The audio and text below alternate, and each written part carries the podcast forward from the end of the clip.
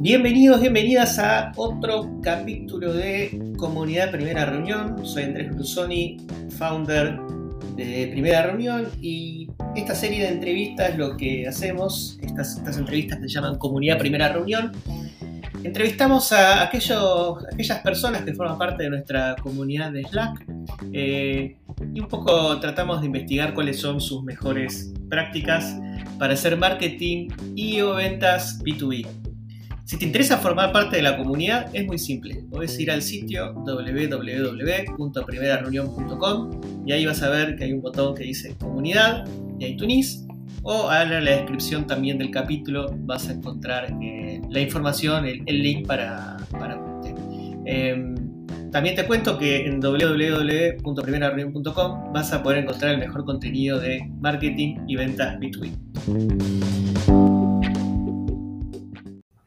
¿Cómo anda? Bueno, bueno, bienvenidos, bienvenidas a otro capítulo de Comunidad Primera Reunión, donde entrevistamos a los profesionales de ventas B2B de Latinoamérica, que forman parte de esta comunidad de Slack, donde ya somos 800 personas hoy, donde compartimos consejos, eh, intercambiamos este, experiencias, recomendamos productos de software, eh, vemos oportunidades laborales. Así que bueno, hoy tengo el gusto de estar de otro lado hablando con alguien que conoció primera reunión cuando en sus inicios, cuando era una empresa de tercerización de SDRs.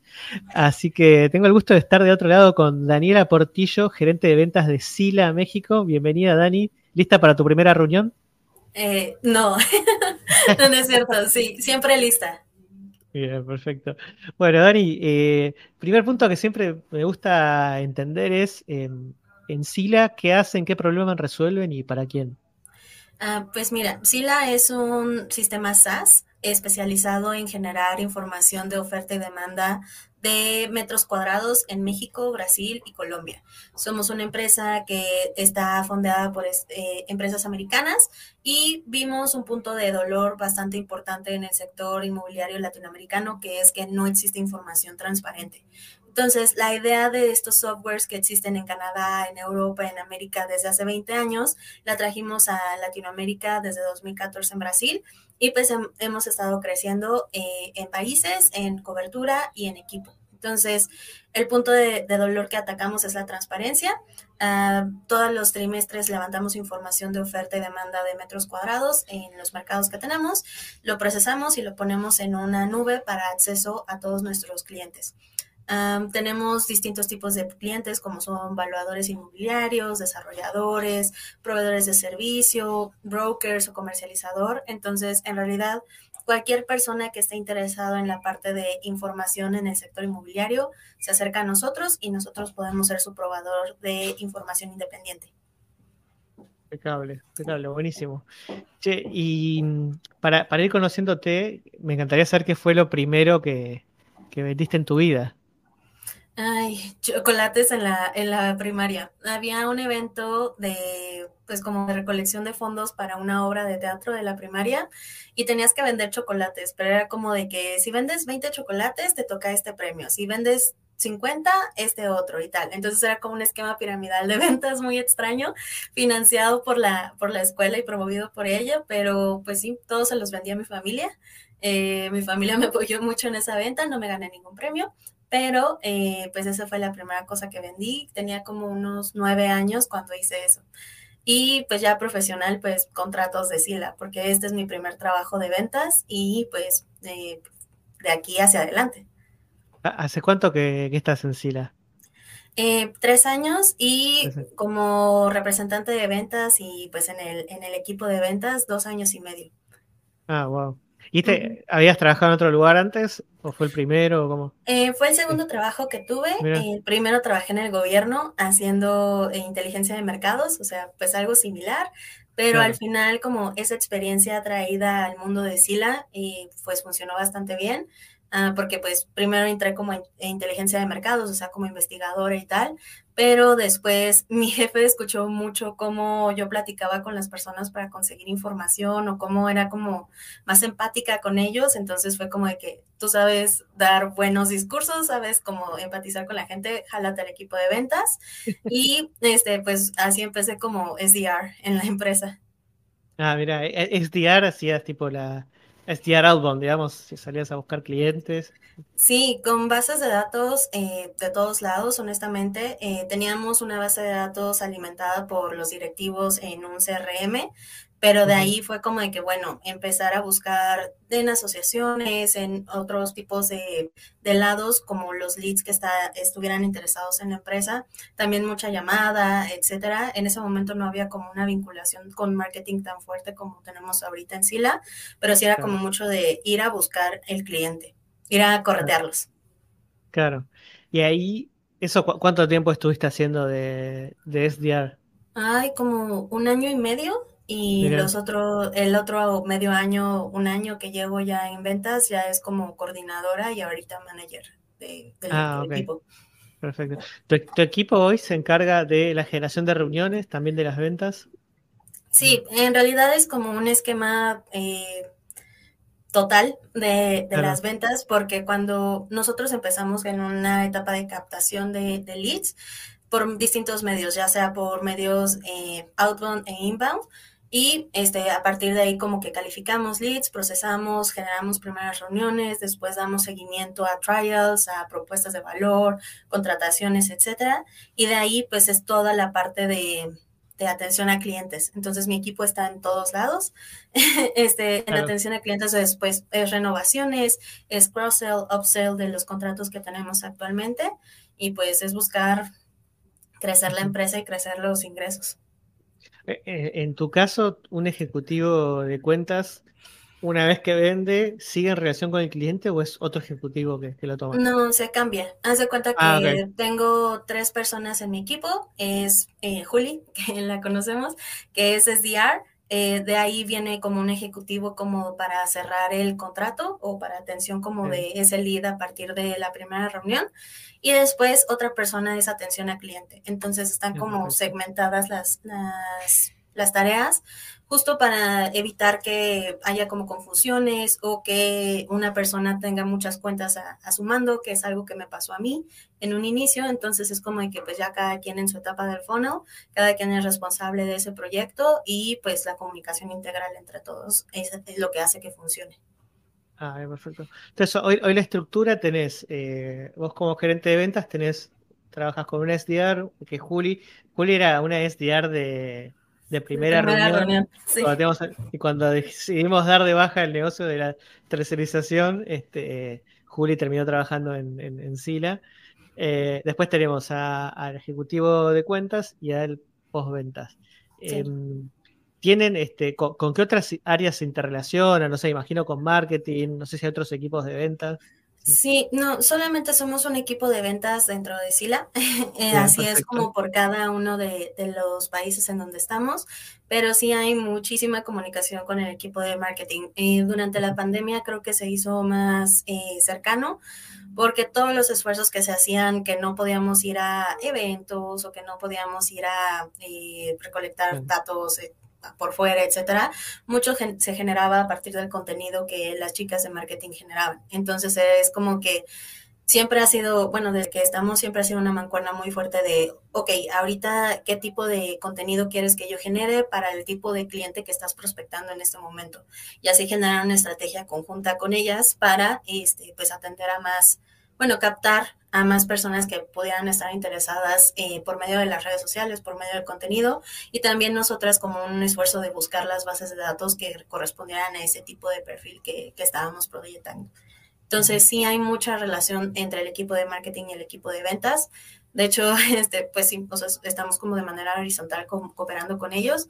También un poquito el equipo de administración con el tema de los contratos, dar de alta, etcétera, pero es como en un solo punto del tiempo, que es ya cuando está el tema de, pues ya cerramos un contrato, hay que ver el tema de la facturación, hay que ver el tema de los contratos, hay que ver tal, y también en el tema de las renovaciones pero más que nada el trabajo diario siempre es con el equipo de marketing. No hay día en que no trate un tema con ellas y realmente ha sido una muy buena eh, vinculación. O sea, hemos visto que funciona, le estamos apostando a ello también en cuestión de, pues, hacia el futuro y pues nada.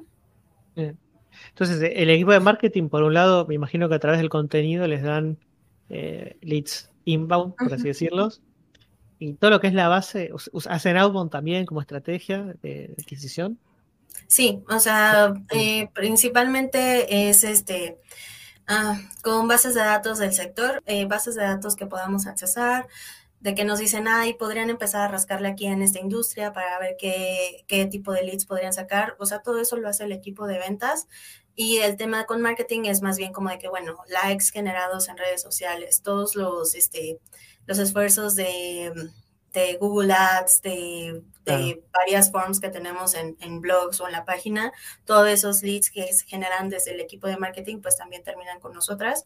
Pero sí, hay inbound y outbound eh, por ambas partes. Outbound, eh, entonces se genera desde... Eh, ¿Desde marketing también las bases o, no? Eso no me quedó claro. No, esas las ah, generan eh, directamente el equipo de ventas. Haz de cuenta ah, que yo como manager es como de, bueno, esta semana quiero que la estrategia esté dirigida a este tipo de empresas o este tipo de industria. el equipo recopila los datos, va viendo y armando las bases de datos y también va contactando. O sea, es como recopilo, contacto eh, de manera inmediata.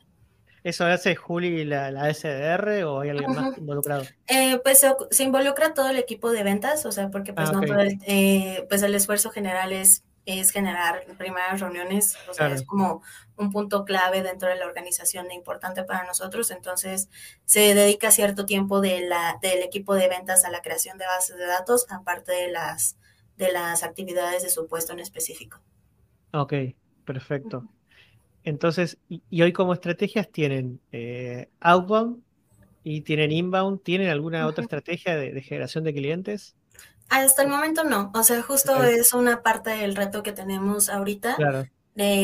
pues hay ciertas estrategias que funcionaron en su momento, pero ahorita ya no. Entonces es como de cómo pensar afuera de la caja que hemos establecido o de las estrategias que sabemos que funcionan, pero que todavía se puede hacer un poquito más. Es lo que comentábamos. Eh, de que por eso mismo me involucré en la comunidad de primera reunión, porque fue como que, bueno, necesito, necesito nuevas ideas, necesito estar buscando qué es lo que están haciendo las demás personas de ventas para, eh, pues, generar más reuniones, o sea, porque al final nosotras...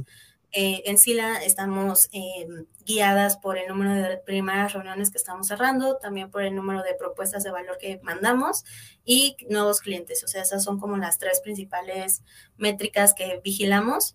Y este, pues si no estoy generando primeras reuniones en un momento, pues todo se afecta hacia, hacia el final del funnel, ¿no? Entonces, pues es buscar siempre como qué nuevas estrategias o dentro del inbound y outbound, qué es lo que podemos seguir haciendo para eh, pues generar esto. dentro de, lo que es inbound, eh, ¿qué, tipo de leads son los que le genera marketing si trabajan con leads eh, que ya están pidiendo un demo o que quieren hablar con ventas o trabajan con también con leads que, descargan contenido? ¿Qué, ¿Qué tipo de leads trabajan?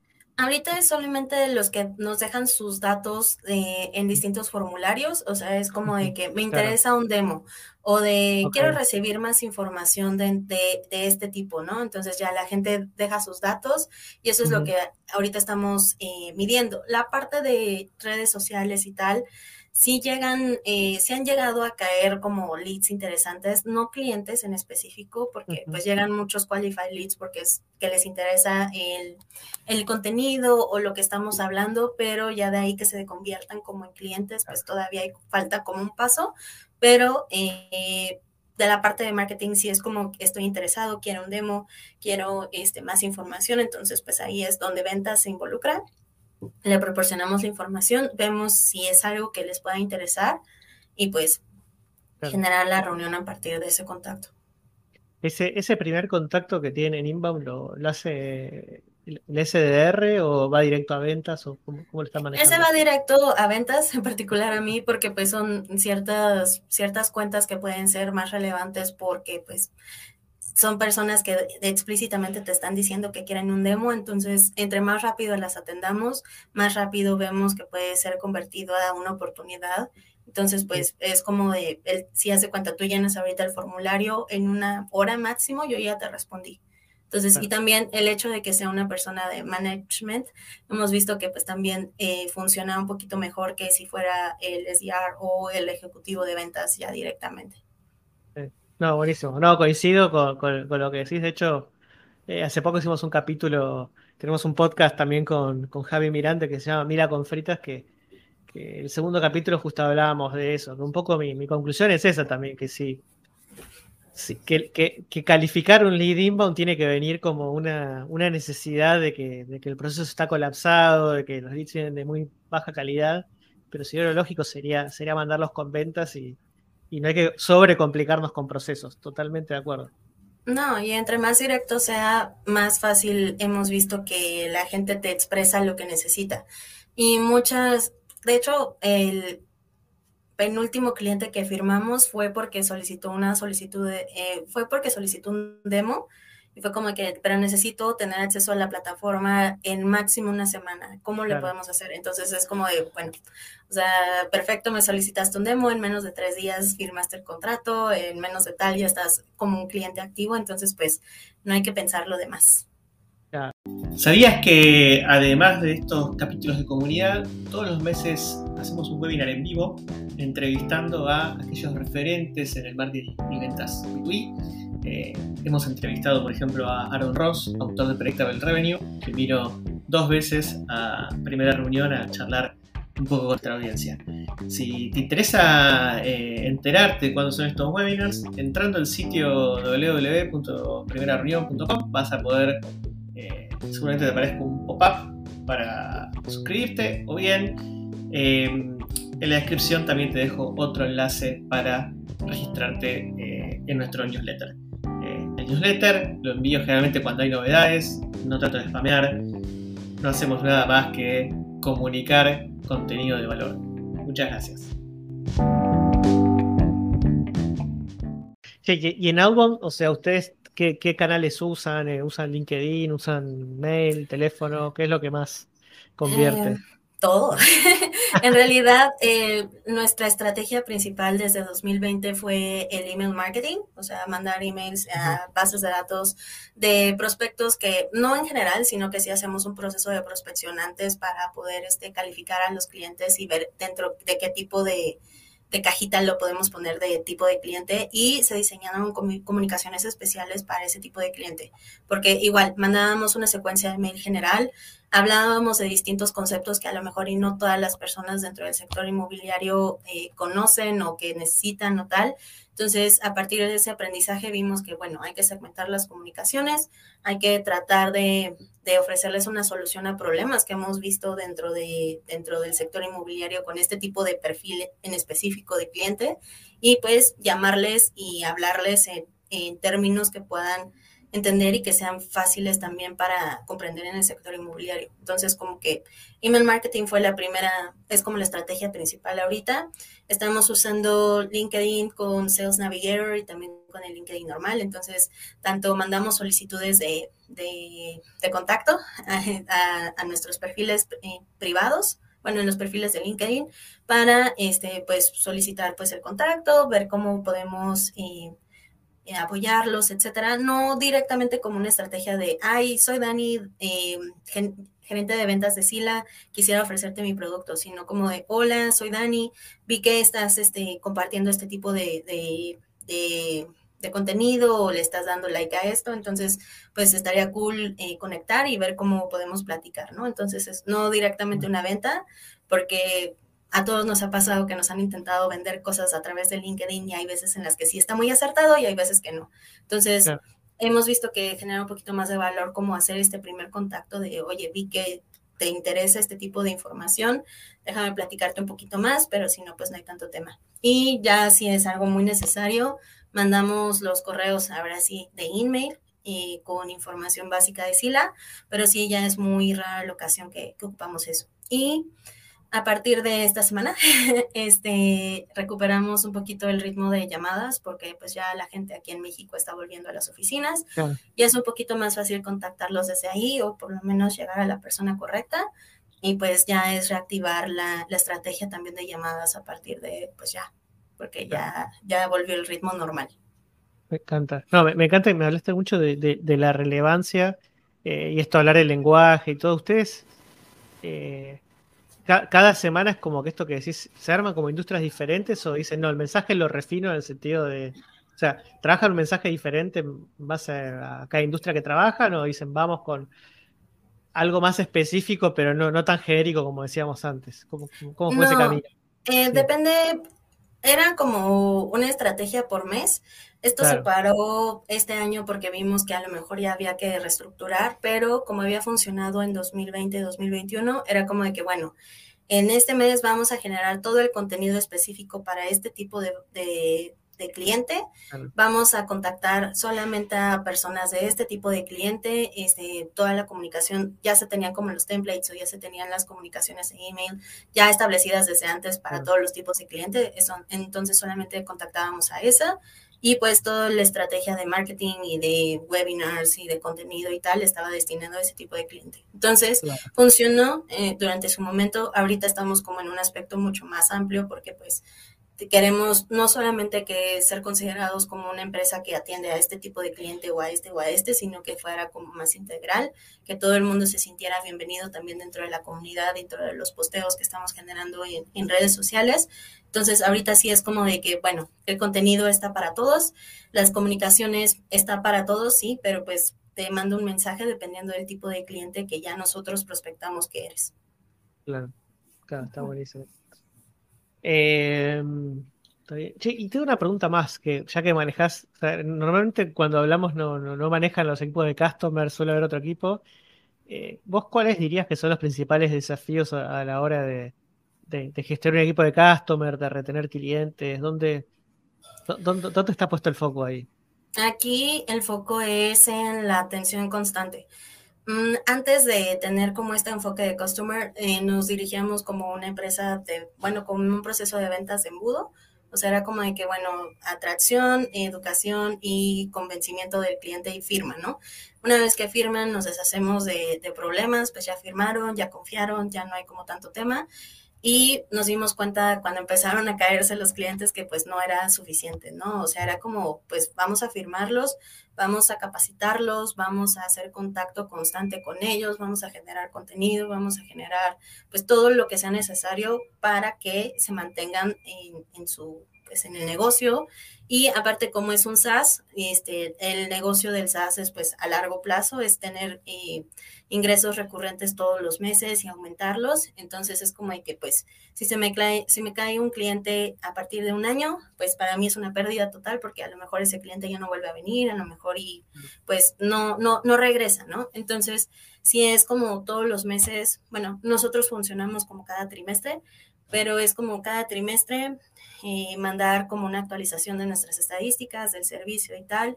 Eh, cada mes es hacer un, seguimiento con las actividades que se han hecho desde la empresa para, pues, para tenerlos como en el radar también de que seguimos existiendo, no solamente cada tres meses, sino todos los meses estamos trabajando y mejorando algo para ellos.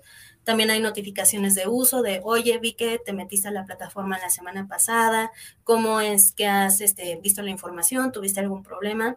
Ese tipo de estrategias de touch-up constante con los clientes hemos visto que funciona bastante porque así evitas que haya problemas muy grandes. O sea, mientras tú estés manteniendo un, con, un contacto constante con ellos, es cuando evitas que se caigan a los 3, a los 6, a los 12 meses, porque pues ya eh, atacaste los problemas cuando surgieron.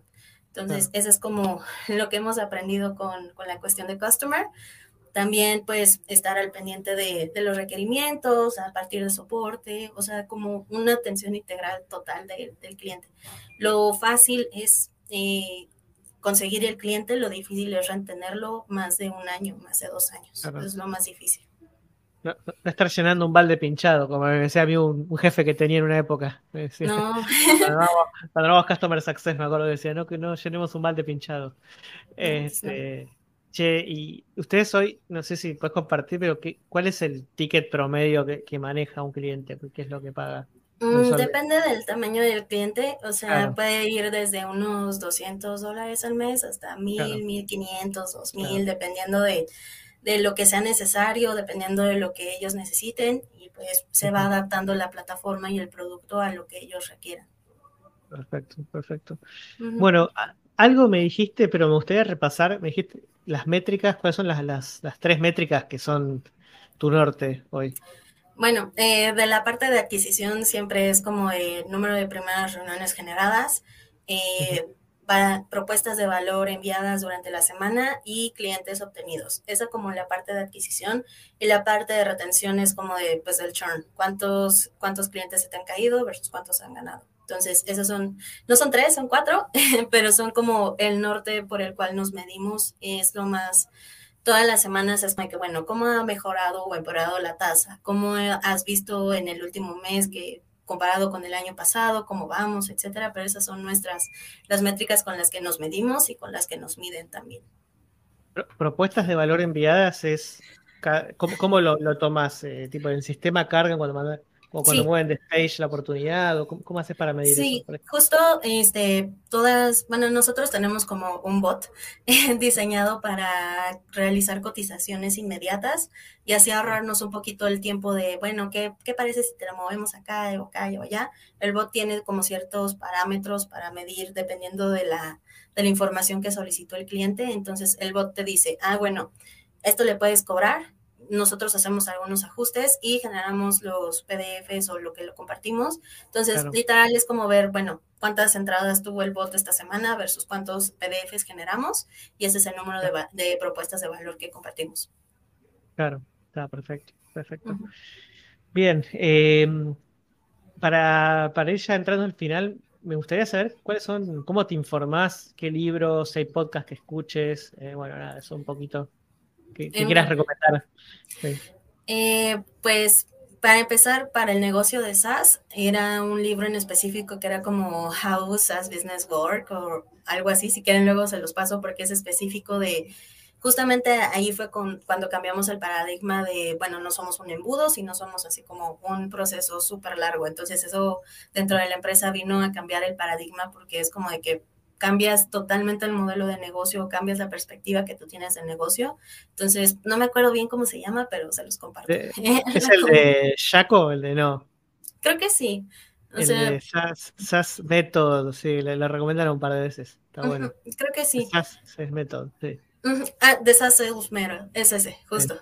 Este, eso por una parte, también eh, mucho contenido generado por las mismas plataformas de CRM o de atención al cliente.